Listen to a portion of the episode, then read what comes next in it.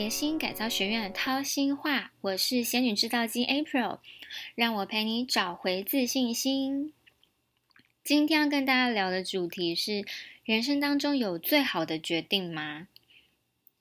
我相信一定很多人都因为这个这件事情下决定，这件事情犹豫过、后悔过，有甚至是纠结了非常多年都没有办法做出决定。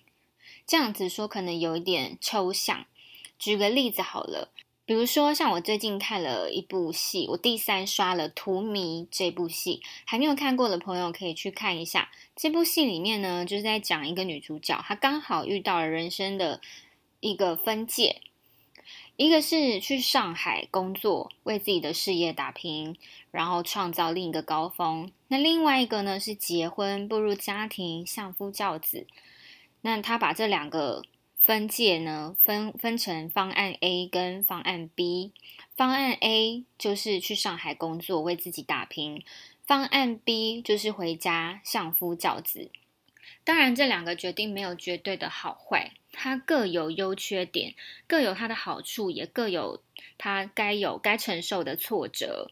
像去上海呢，虽然光鲜亮丽，但是它必须要面临的就是。很多事情他只能一个人去面对，一个人承担。那方案 B 虽然相夫教子，但在家庭当中一定也有很很多很为难的地方。可是它的好处就是他有一个家庭，有自己的老公，在生病的时候是有人可以诉说的，也有自己的小孩。这两种生活一定都有人喜欢，也一定都有人不喜欢。可是没有人可以告诉你什么叫做绝对的好。我们每一次做决定的时候，我们都会想要先知道结果，这个结果对我们是绝对好的、绝对安全的，我们才要去做这个决定。但这个世界上没有所谓的绝对安全或是绝对好的结果。每一个决定都有它甜美的地方，也都一定会有它需要承受的挫折跟痛苦。那大家一定会想，如果是这样子，我到底要怎么下决定？其实决定没有绝对的最正确或最好，只有是不是你最想要的。要倾听自己的声音，足够认识自己。去探索自己的内心，找出那一个你最想要的事情，你最喜欢的东西，你最想要的决定，然后选择它。在选择了自己想要的决定之后，不要害怕任何一个挫折，在每个挫折当中拿出勇气去克服它，突破它。你会在这每一次的克服跟突破当中获得你的成就感，而且你会每一次突破。每一次面对了这个挫折，每一次解决掉这些困境之后，你享受这个决定带给你的甜美的感受会一次比一次增加。这是我觉得每一个决定最迷人的地方。所以大家常常说“爱我所选”，可是我们常常都只能做到“选我所爱”，选我所爱。然后选了之后，在遇到挫折的那个当下，我们就会想。啊！如果当初我选了另外一个决定会怎么样？